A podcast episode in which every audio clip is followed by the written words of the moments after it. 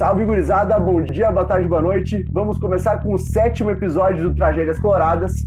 Hoje com um jogo muito traumático, né? Eu acho que bastante gente nos pediu esse jogo, né? Os nossos queridos três seguidores de todos os dias. E esse jogo é o Inter e Fluminense pela Libertadores de 2012, né? A gente vai falar um pouco de Inter 0 a 0 com eles no Beira-Rio e também 2 a 1 lá no lá no Engenhão em 2012, tá? Marcel, o que te apresenta, o que, que tem a dizer sobre o jogo? E aí, Gaspar, tudo tranquilo contigo? Não, não tá, não tô tranquilo, cara. Tô, tô puto. Por quê? Não, não, só, só queria desabafar, pode falar aí. Tá, cara, em primeiro lugar, uh, um oi pro pessoal, dizer que estou num tom de voz um pouco mais comedido, porque no dia de hoje estou gravando na casa dos meus sogros. É, não vai falar palavrão hoje. Cara, foda-se, vou falar palavrão. Mas não vai, xing... não vai poder xingar os sogros, por exemplo. Eu vou dar um jeito. Ô, Gaspa, só para contextualizar que a gente foi para Libertadores de 2012 depois de ganhar aquele Grenal 1x0 gol do Alessandro de pênalti, lembra? Na última rodada do Brasileirão de 2011. Perfeito. A gente, a, a gente entrou na pré-Libertadores, vencemos o Once Caldas, 1x0 no Beira-Rio, gol do Damião. Naquela época que o D'Alessandro teve uma proposta da China foi o jogo que a torcida gritou várias vezes o Figa D'Alessandro, Figa D'Alessandro. E no fim ele ficou até hoje, né? Tá aí, saiu em 2016, tá aí, voltou. E tá aí até hoje. Na volta do jogo do Once Caldas, nós empatamos em 2 a 2 e classificamos para a fase de grupos. Fala, Gaspar foi uma, um divisor de águas a história do Alessandro no Inter, aquele jogo contra o Caldas, né, cara? Porque eu acredito que se não tivesse tido aquela proposta da China, ele muito provavelmente teria saído ali em 2013, 2014, né? Mas a mobilização da torcida para o D'Alessandro ficar foi uma coisa que eu, particularmente, nunca tinha visto antes no estado inteiro do Rio Grande do Sul. Eu acho que eu só vi para acontecer do Grêmio para deixar o Luan e o Luan mandou eles a merda. Então, aí, né, uma valorização ao nosso querido velhinho D'Alessandro, porque foi incrível, né? É verdade, mas vamos combinar que ele recebeu um bom aumento para ficar no Inter também, né? Ah, mas ele queria, né, cara? Mas na China com certeza ia pagar mais. Faz sentido. Daí a gente foi para a fase de grupos, onde enfrentamos Santos, de Neymar, The Strongest e Juan Aurich. É isso? Eles nos, eles nos enfrentaram, né? A gente não enfrentou o Santos, porque o Santos foi dois chocolates. A gente, só, a gente patou no Brasil 1 a 1 mas assim, o que o, o que Neymar fez nos dois jogos, tanto na ida quanto na volta, foi um absurdo. Cara, num um gol de falta do Ney, o Muriel foi o melhor em campo disparado e o Inter tomou gol do Allan Kardec, a lei do ex, clássica aquela. E no 3 a 1 lá, no, lá em Santos, que o Neymar fez os três gols, e inclusive dois deles ele pega a bola do meio campo, sai driblando todo mundo. O Dorival Júnior esses dias deu uma entrevista. Moledo até hoje sonha com o Neymar. É verdade, é verdade. Esses dias eu tava ouvindo a entrevista do Dorival Júnior com, com o pessoal do Voz do Gigante ali, o Leandro Bezo, o Lucas Colar ah, eu vi e também. o Ernest. Cara, ele, o Dorival fala.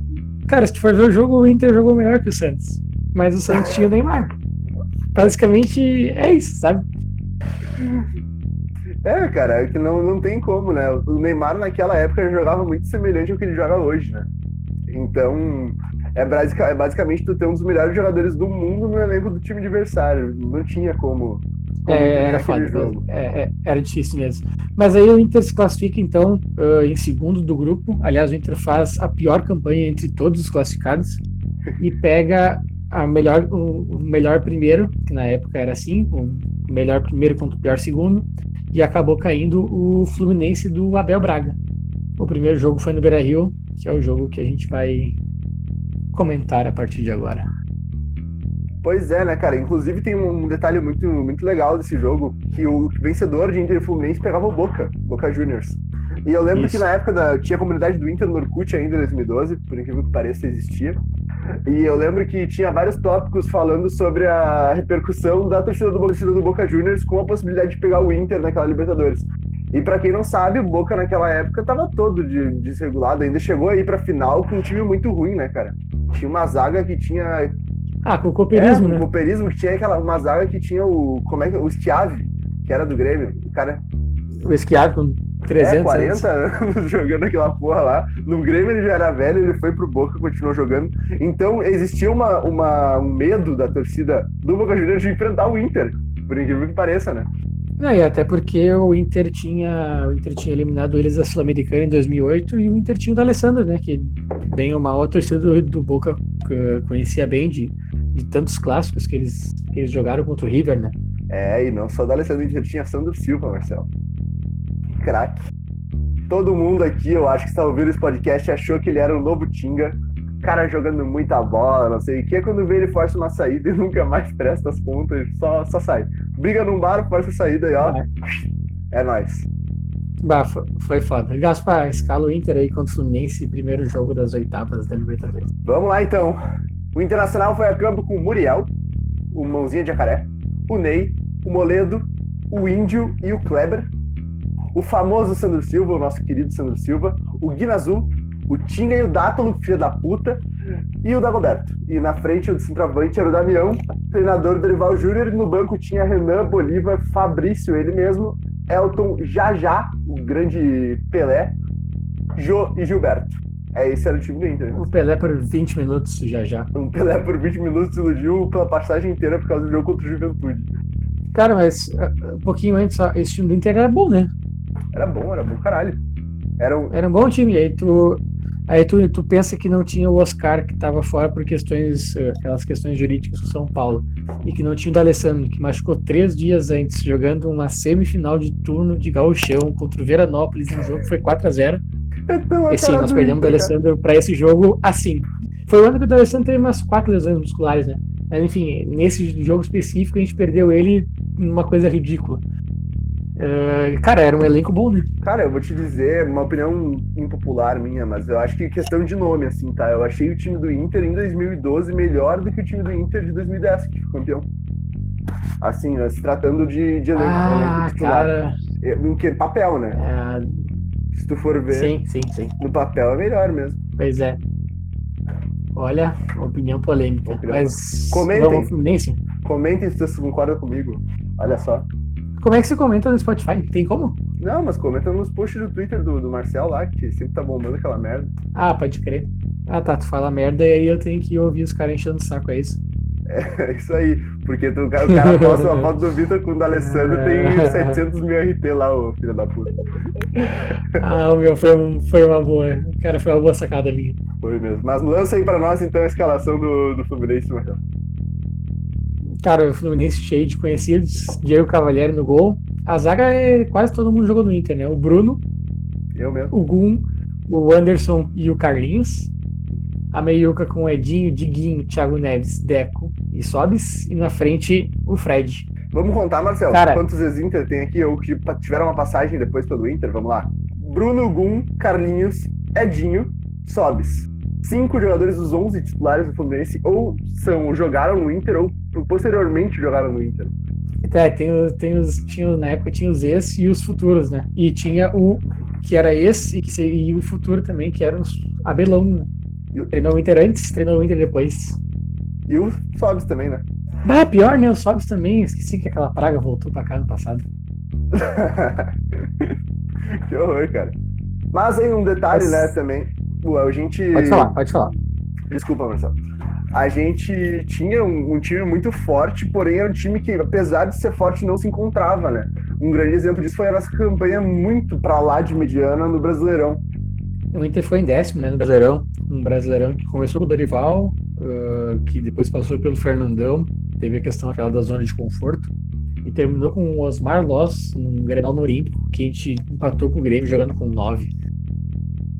Pois é, né? Eu tenho, eu tenho uma teoria, Marcelo, de que a nossa memória ela, ela vai toda para coisas completamente específicas sobre o Inter.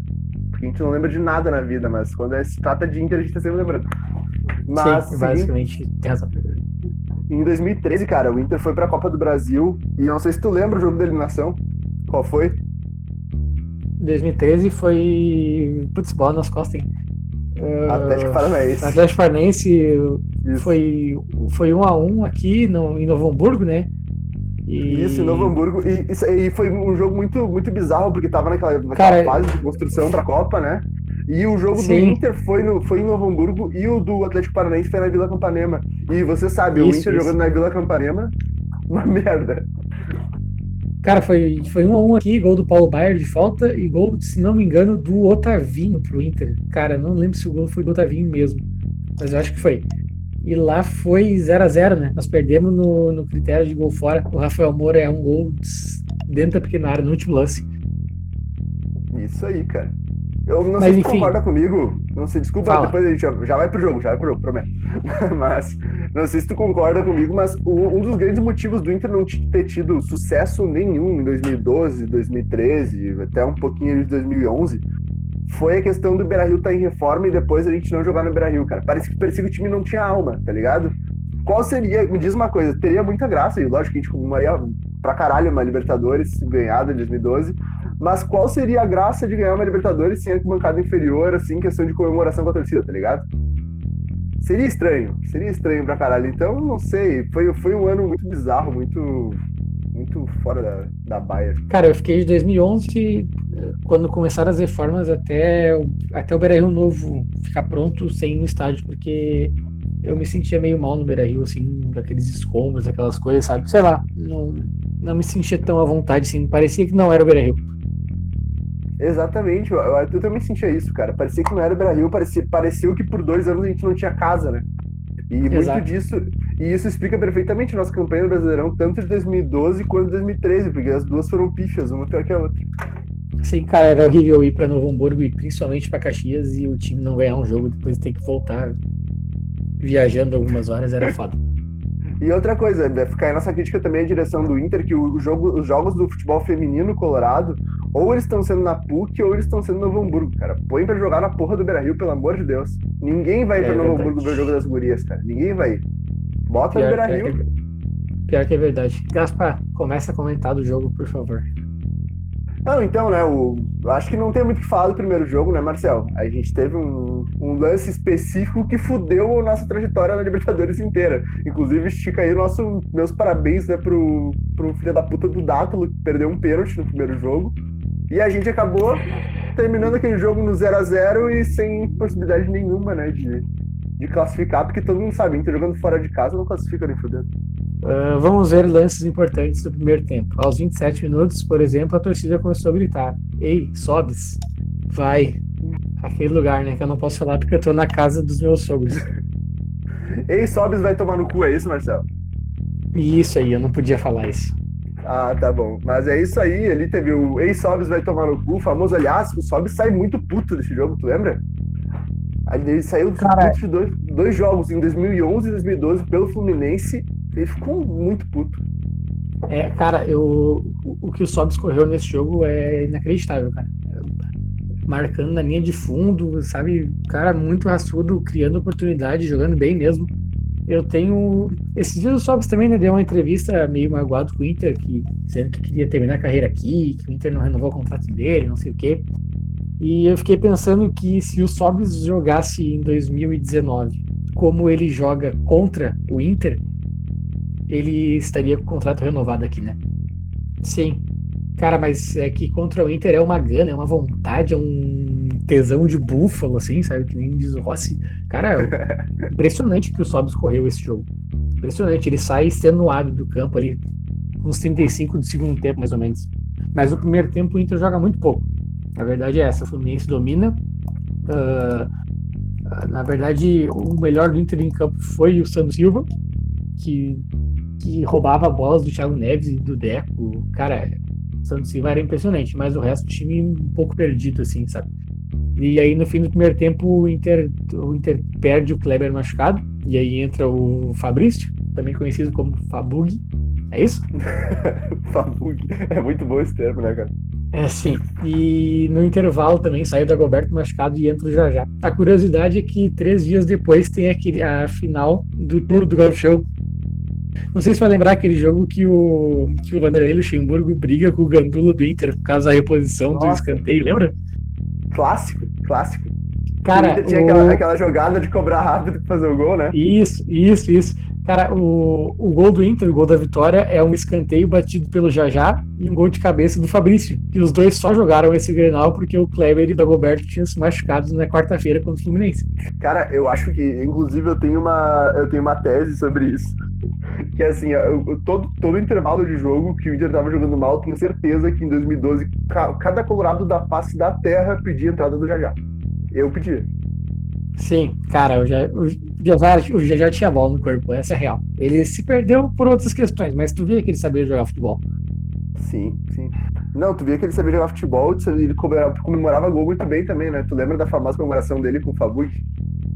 Sim. os. Né? O Brasil ah, ali cantando rap. Ah, cara, tudo que eu queria na minha vida era ser campeão da Libertadores com o Fabrício, Jajá e Jô. Meu Deus do céu, imagina o foguete que ia rolar. Nossa, Fabrício, Jajá e Jô, tinha esquecido do Jô, cara. Sim, meu, o Jô, o Jô balado. Tá, o, o, Jô, o Jô quase faz um gol no jogo ainda. Inclusive, se a gente um dia for fazer uma série aqui no podcast só de jogadores que não jogaram nada no Inter, destruíram em outros times, o jogo tem que estar, tá, né, cara? Porque, meu Deus, jogou Sim. porra nenhuma aqui. Não, e assim, é 2012 ele não joga nada no Inter, 2013 ele é artilheiro do Atlético Mineiro na Libertadores, que eles são campeões, tá ligado? É, é, não é tá assim, lá no... Tá não, tá beleza. O né? Não, tudo certo. Tinha, tinha, tinha o Tardelli, tinha o Bernard, tinha o Ronaldinho, ok. Mas e, cara, não é uma questão assim, pô, ele jogou mal no Inter e cinco anos depois ele jogou bem em outro lugar. É tipo assim, ele tava mal no Inter e seis meses depois, um ano depois, ele já tava empilhando gol, tá ligado? É uma merda. É verdade. É verdade, é verdade. Eu lembro que ele veio pro Inter com a definição de que era o, o famoso. Como é que era? O, o, novo experiente, porque ele tinha 21 anos e já tinha passado por 50 clubes, tá ligado? Era um bagulho absurdo, assim. Eu lembro que numa das primeiras entrevistas dele, ele lembrou que aos 17 anos, o primeiro gol dele como profissional pelo Corinthians foi contra o Inter. O que é um clássico, né? O Inter sempre toma gol de jogador que nunca fez gol, de jogador que, come, que é menino da categoria de base e de jogador que tá estreando. O Inter adora tomar gol desses caras. Contra o Sport em 2016, tu, tu não vai lembrar disso. Mas o Inter tomou gol pra um cara, velho, no último lance do jogo, que, que ele não, não fazia gol há 50 jogos, tá ligado? Tava machucado há 300 dias, tipo. Que horror. Um absurdo. Cara, mas voltando pro jogo ali, uh, no segundo tempo o Inter melhora bastante no jogo. Uh, logo nos dois minutos, o Damião chuta uma defesa do Cavalieri, depois o Damião, aos três minutos, dá uma caneta no gol, dá uma lambreta, faz um bolo. Não sei se chegou a ver esse lance. Eu vi, eu vi. Cara, não. o Damião é uma loucura, meu melhor estilo Damião. Aliás, que saudade, né, cara? Sim, saudades. Que homem somos viúvas do Somos viúvas do Damião, sim. Se você não gostou, comendo, não, não vem bem na mão, então. Porque eu sou viúva, você, vou sempre defender o Damião, lindo, maravilhoso, não joga nada nos outros times, só no Inter. Então, Esse é o tipo então, de jogador que eu gosto. Eu também. O Damião é um contrário de cada jogador que passa pelo Inter, porque geralmente eles não jogam nada no Inter, eles jogam bem em outro time, né? Exato. Cara, aos quatro minutos ali, o Inter, até botei ali, o Inter tem a jogada ensaiada, aquela do Gandula, dá um escanteio. Cara, é muito engraçado, porque o Dátulo sai correndo todo torto, o Gandula já bota a, marca, a bola na marca do escanteio, o Dátulo já bate de qualquer jeito, e o Tinga ainda quase fez o gol. O cara tirou a bola em cima, em cima da linha, não, mas a bola estava indo em direção ao gol, e o, Tinga, e o zagueiro deles afastou. Aliás, o Tinga bem abaixo nesse jogo, né? O Tinga tava mal, né? Tava bem mal, cara. Tanto no jogo da ida quanto no da volta. Ah, meu, tu caiu nessa do Tinga tava. Puta merda. Ah, vai te fuder, mas. ah, que coisa bem boa assim, idiota. Ah, vai te fuder, eu nem me liguei. tá, mas enfim, o, o Tinga foi muito mal nesse jogo, não foi bem. Sim, sim. Cara, ah, aí aos 10 minutos, em uma jogada de linha de fundo do Fabrício, o Edinho fez um pênalti no Damião. Cara, era um momento que o Inter pressionava muito, o Fluminense estava muito aquado, não, não conseguia sair do campo de trás. Então, era o momento ideal para fazer o gol, para o Fluminense ter que se abrir um pouco e para o Inter ampliar a vantagem. Então, tipo assim, era o momento ideal para fazer o gol. Ou seja, nunca ia sair o gol. Essa é a verdade. Porque é verdade. O, Inter, o Inter não sabe aproveitar os bons momentos que a vida lhe proporciona. O Dátulo, então, fez o sinal da cruz, correu, chutou o chão. O Diego Cavalieri espalmou, a bola ainda deu uma triscada na trave e foi para fora. Aliás, quando o Inter E faz, esse- quando, quando o Edinho faz o pênalti aos 10 minutos, ali a torcida do Inter começa a cantar Edinho Guerreiro, e entoar o estádio inteiro Edinho Guerreiro. Foi, foi dois minutos de felicidade. Basicamente foi dois minutos de felicidade. Cara, ah, em qualquer outra situação, provavelmente a bola que o Diego Cavalieri pegou, ela ia triscar na trave e e ia entrar, tá ligado? Mas não era pra ser, mais uma vez, não era pra ser. O detalhe desse pênalti é que depois que o Dato errou, acabou o jogo, teve aquela polêmica de que era pro Ney ter batido o pênalti, Dorival teria mandado o Ney bater o pênalti, não sei o que tinha treinado melhor na semana. Aí deu duas, três semanas depois, deu a final do Gauchão, Inter e Caxias, o primeiro jogo lá em Caxias 1x1, gol do Oscar, que já tinha voltado da, da, daquele, daquele problema jurídico. E na volta o Inter tava perdendo 1x0 pro Caxias no Beira Rio, teve um pênalti, o Ney bateu e errou também, né? É, cara. E o, foi muito traumático o jogo da volta também, né? A gente fala do jogo da ida porque, porra, 0x0 com pênalti perdido. Mas o jogo da volta, a gente sai aos dois minutos vencendo com o golaço da Damião, né? Fora da área. E os caras viram, assim, duas bolas paradas, duas bolas de cabeça, se eu não me engano. O, então o gol pro, pro Eusébio, cara, de cabeça. O Eusébio é horrível. É, o, Le, o Leandro Eusébio. Leandro Eusébio, horrível, horrível. Nunca jogou, É, nunca jogou bem. É, o gol do Inter é uma. Lá, lá no, no Engenhão, é uma assistência do Oscar e o gol do, do Damião, o Inter sai ganhando. E aí o Fluminense vira o jogo com duas bolas paradas, um gol do Fred e um gol do Leandro Eusébio, né? É, o Inter, o Inter é, é campeão de to- tomar gol pro, pra zagueiro ruim e pro Fred, né? O Inter tomou muito gol do Fred, tá, tanto quanto era do Cruzeiro, quanto depois, né, em, nos outros clubes que passou. Cara, Aliás, você lembra é o- 2009 que o Inter tomou dois gols do Gum no, no Brasileirão? Lá no Maracanã? Não lembrava, mas agora eu tô, tô Cara, bem é- feliz com a é- informação. Ele faz dois gols em cima do Sorondo. Tá aí, o Sorondo se machucou nesse lance? Maldoso. Não, meu, todo, todo podcast eu vou fazer, eu vou fazer essa piada. Não sei se vocês lembram, mas em 2012 tinha uma hashtag Sorondo Facts. Que chegava, era até o, cor, era até o Corneta Colorada e aquele perfil do arroba Juarez Rote lá que, que faziam. E era, era muito engraçado. Eu recomendo que vocês coloquem no Twitter o hashtag Sorondo Facts. Quem é nostálgico. É muito engraçado. Eu acho que esse confronto contra o Fluminense ficou ficou o trauma muito pelo pênalti do Dátulo, né? Porque ser eliminado pelo, pelo Fluminense até que não seria um. O time do Fluminense era bom time. Só que eu acho que essa questão do pênalti ficou marcado bastante, né? É, Até cara, porque- é. Pode Não, falar. até porque, não, só pra, só pra completar, o Fluminense foi campeão brasileiro em 2012. Então, tinha time, tinha elenco. Mas aquele pênalti ficou engasgado na nossa garganta. É verdade, é verdade. E, cara, ah, é, foi, foi um jogo pra mim que foi muito traumático na volta. Tá certo que perder pro, pro Fluminense no Maracanã, todo mundo perde, faz parte, acontece, é, é normal. Só que, cara, Engenhão, é, vai tomar. Eu confundo, pra, pra mim no Rio de Janeiro Cara- só tem Engenhão, só tem o Maracanã. Mas, mas aquele, o jogo de volta foi uma merda. Diga. Gaspa, só pra te consolar, o Dorival Júnior na entrevista pro Voz do Gigante falou Maracanã 14 vezes. Mas, cara, mas é que é real, tá ligado? Ninguém lembra do Engenhão. Ninguém sabe quem é Botafogo, tá ligado? Aliás, se o futebol voltar agora, quem vai ter. Quem vai ser beneficiado é o Botafogo, porque já joga sem torcida há 50 anos. Mas, Meu Deus do céu. mas é isso aí, né, gurizada? Eu acho que já podemos, par- podemos partir pro final, que já tá bem longo aqui o podcast, Marcelo. Não, tranquilo, cara. Eu acho que depois do 2x1, lá no jogo de volta já, o que fica pra mim marcado é o lance do Dagoberto, que ele, que ele tenta um gol de cobertura. Cara, o, o Jajá pega uma bola no meio campo e dá um lançamento simplesmente espetacular pro Dagoberto. O Dagoberto recebe a bola na frente do gol e vai dar de chapa de primeira por cima e joga pra fora. E eu fiquei muito puto naquele momento. É, o Jajá é um, era maravilhoso, né, cara? Não tem muito o que Cara, falar porque e- era um e- cara, um e aí, tipo. Aí, tipo, depois a gente culpa o Jajá por ter saído na noite lá do Rio de Janeiro com o Jô. Mas a verdade Aquela é que o é trabalho dele. ele- A, a real é que o trabalho dele ele fez. Ele pifou o Dagoberto no gol, que seria o gol da classificação do Inter, e o Dagoberto fez uma cagada, filho da mãe. É verdade, cara, é verdade. Ô, Marcel, era Sandro, Sandro Silva e quem, nossa dupla de volante, ele lembra? Cara, tu pode repetir que eu não te ouvi? Era Sandro Silva e quem nossa dupla de volantes? Lembra? Não sei.